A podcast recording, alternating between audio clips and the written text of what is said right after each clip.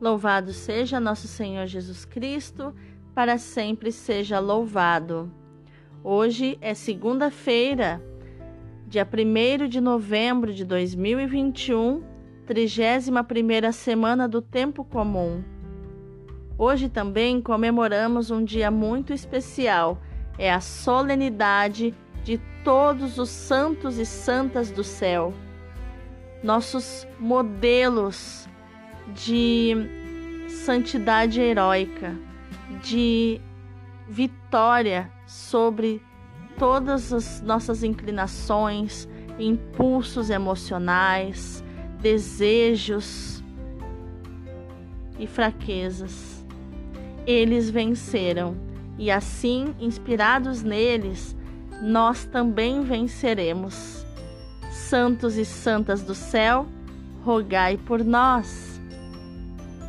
A leitura de hoje é da carta de São Paulo aos Romanos, capítulo 11, versículos do 29 ao 36. Irmãos, os dons e a vocação de Deus são irrevogáveis. Outrora, vós fostes desobedientes a Deus, mas agora alcançastes misericórdia, em consequência da desobediência deles. Assim são eles agora os desobedientes, para que, em consequência da misericórdia usada convosco, alcancem finalmente misericórdia. Com efeito, Deus encerrou todos os homens na desobediência, a fim de exercer misericórdia para com todos. Ó profundidade da riqueza! Da sabedoria e da ciência de Deus. Como são inescrutáveis os seus juízos e impenetráveis os seus caminhos. De fato, quem conheceu o pensamento do Senhor? Ou quem foi seu conselheiro? Ou quem se antecipou em dar-lhe alguma coisa de maneira a ter direito a uma retribuição? Na verdade, tudo é dele, por ele e para ele. A ele a glória para sempre. Amém. Palavra do Senhor, graças a Deus. O responsório de hoje é o Salmo 68. Respondei-me, ó Senhor, pelo vosso imenso amor. Pobre de mim, sou infeliz e sofredor, que vosso auxílio me levante, Senhor Deus.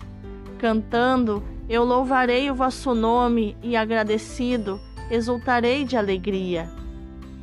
Humildes, vede isto e alegrai-vos.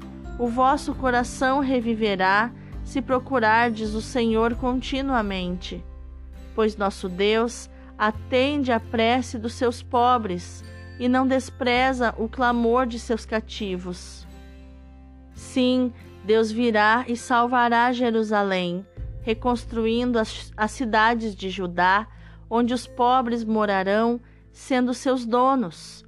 A descendência de seus servos há de herdá-las, e os que amam o santo nome do Senhor dentro delas fixarão sua morada.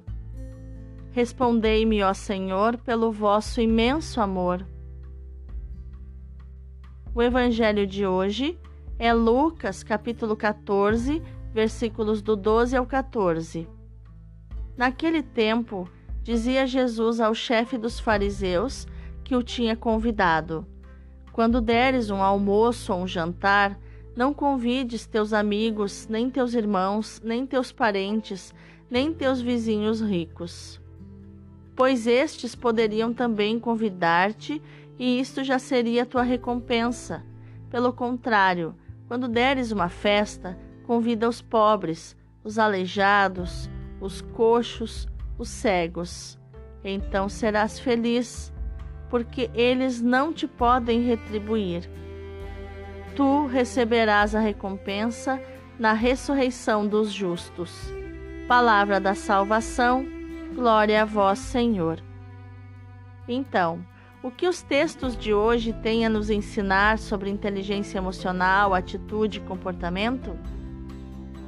A leitura de hoje nos mostra que os dons e o chamamento de Deus são irrevogáveis. Se por causa da desobediência dos judeus o anúncio da salvação foi dirigido aos pagãos e estes fizeram experiência da misericórdia divina, essa mesma experiência pode servir de impulso aos judeus para competirem com eles na fé, acolhendo o que no princípio eles recusaram. Deus quer usar de misericórdia, conforme nos diz o versículo 32. A desobediência de cada um dos homens e dos povos pode ser vista como instrumento no plano de salvação de Deus, que finalmente pode ajudar a reconciliar com Ele todos os povos. Na verdade, os dons e o chamamento de Deus são irrevogáveis, assim como o seu amor por Israel por causa dos pais, por causa dos patriarcas. Isso é algo importante para Deus e do qual ele não desiste, porque ele não pode se contradizer, ele não pode mudar de ideia. Sendo assim, brota espontaneamente o hino de Paulo, os versículos 33 a 36, em que ele louva a profundidade, a impenetrabilidade e a sabedoria de Deus, o amor de Deus pelo qual existem todas as coisas e que enche de significado a nossa existência. Já no Evangelho, nós vemos mais uma vez o ambiente de uma refeição.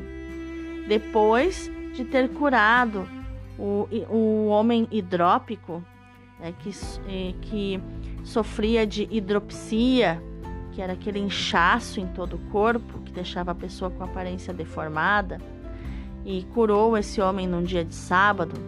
E depois de Jesus ter proposto uma parábola, agora ele adverte o chefe dos fariseus que tinha convidado ele para essa refeição.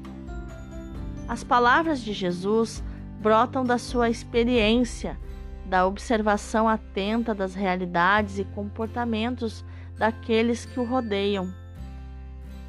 Nosso Mestre interpreta tudo de modo simbólico e transfere isso para o domínio religioso. As duas partes desse pequeno texto correspondem-se perfeitamente. Jesus nos apresenta um contraste que facilita a nossa compreensão. Ele usa no primeiro exemplo almoço ou jantar, quando deres um almoço ou jantar. Não convides os teus amigos, nem teus irmãos, nem os teus parentes, nem os teus vizinhos ricos, porque eles podem te retribuir. No segundo exemplo, na segunda parte, Jesus faz o contraste quando deres um banquete e não mais um jantar ou almoço. E aí ele completa: convida os pobres, os aleijados, os coxos e os cegos. O ensinamento claro de Jesus vai direto à sensibilidade dos seus destinatários. Jesus alerta para um comportamento de aparente generosidade que na realidade é egoísta. Esse tipo de comportamento não só é mesquinho, mas também compromete as relações entre as pessoas. A situação oposta sugerida por Jesus traduz, pelo contrário, um convite genuinamente evangélico que leva ao centro da doutrina de Jesus: privilegiar os pobres, os aleijados, os coxos e os cegos, que são aqueles que o Senhor ama é a mensagem das bem-aventuranças. A bem-aventurança e a promessa do versículo 14 completam admiravelmente o ensinamento de Jesus. Paulo, na leitura, nos leva a refletir mais uma vez sobre a gratuidade da misericórdia divina para conosco. Ninguém, primeiramente, deu algo a Deus para poder ser retribuído. E quantos de nós quando nos envolvemos com o reino de Deus e com a evangelização, entramos no piloto automático, a ponto de, quando temos um problema, ficamos reclamando, dizendo: Senhor, mas eu não te sirvo tanto, como isso pode me acontecer? É, isso soa como, como se estivéssemos dizendo: Paga-me, Senhor, pelo tanto que faço por, pelo teu reino, por ti. Paga-me o que me deves. Todos, hebreus e pagãos, foram desobedientes a Deus. Mas, Paulo nos diz, Deus encerrou, nos prendeu, nos cativou a todos nós na desobediência, para que com todos nós ele pudesse usar de misericórdia. Estamos na lógica do amor misericordioso, desinteressado, gratuito. Muito diferente do amor que costumamos ter uns com os outros. É a lógica em que devemos entrar para compreendermos o Evangelho, nos enchermos de paz e de confiança e nos comprometermos na misericórdia para com os outros também. Jesus nos dá um conselho muito estranho, porque o mais natural é convidarmos para o almoço ou para o jantar os nossos amigos, os familiares, as pessoas que têm influência na sociedade e que podem nos ajudar a resolver algum problema ou alcançar algum determinado objetivo. Numa palavra, o mais habitual é convidarmos quem possa de alguma forma nos retribuir. Mas Jesus insiste: quando deres um banquete, que é muito maior do que um jantar ou um almoço, convida os pobres, os aleijados, os coxos e os cegos, e serás feliz por eles não terem como te retribuir. E serás retribuído na ressurreição dos justos. Geralmente pensamos que a bem-aventurança, a felicidade, está em receber. Mas Jesus ensina o contrário, apontando a nós o caminho da gratuidade, do amor desinteressado. É aí que se encontra a verdadeira alegria. Se fizermos o bem à espera de retribuição, estamos no caminho errado. Pelo contrário, se dermos a quem não pode nos retribuir, estamos no bom caminho, na lógica divina do amor que não se compra nem se vende. A linguagem da gratuidade consegue pronunciar palavras libertadoras e expressar gestos vivos e vivificantes. É uma linguagem fora de moda, uma vez que andamos encadeados pelas miragens do útil, do eficiente, do produtivo. Mas a gratuidade é um dos atributos de Deus. Deus é gratuidade. Dá e se dá.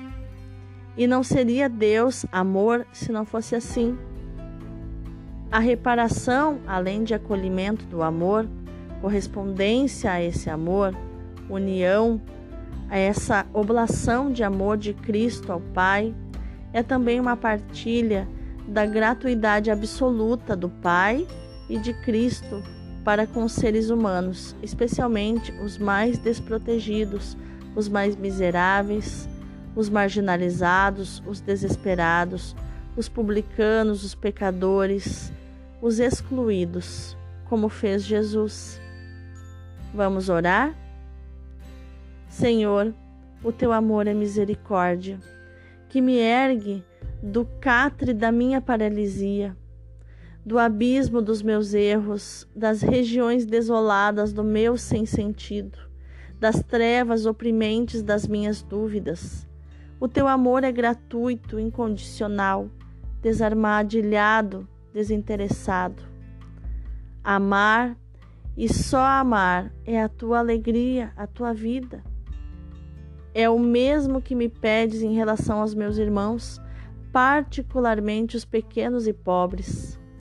Liberta-me do egoísmo que me afasta dos outros e de mim mesma, do egoísmo que ilusoriamente julgo tornar-me forte, mas que na verdade me torna mais fraca.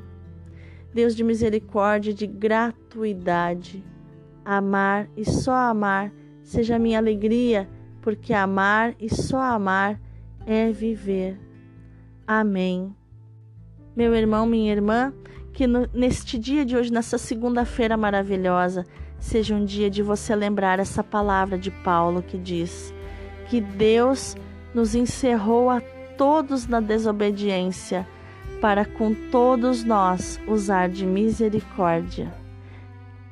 Deus abençoe o teu dia.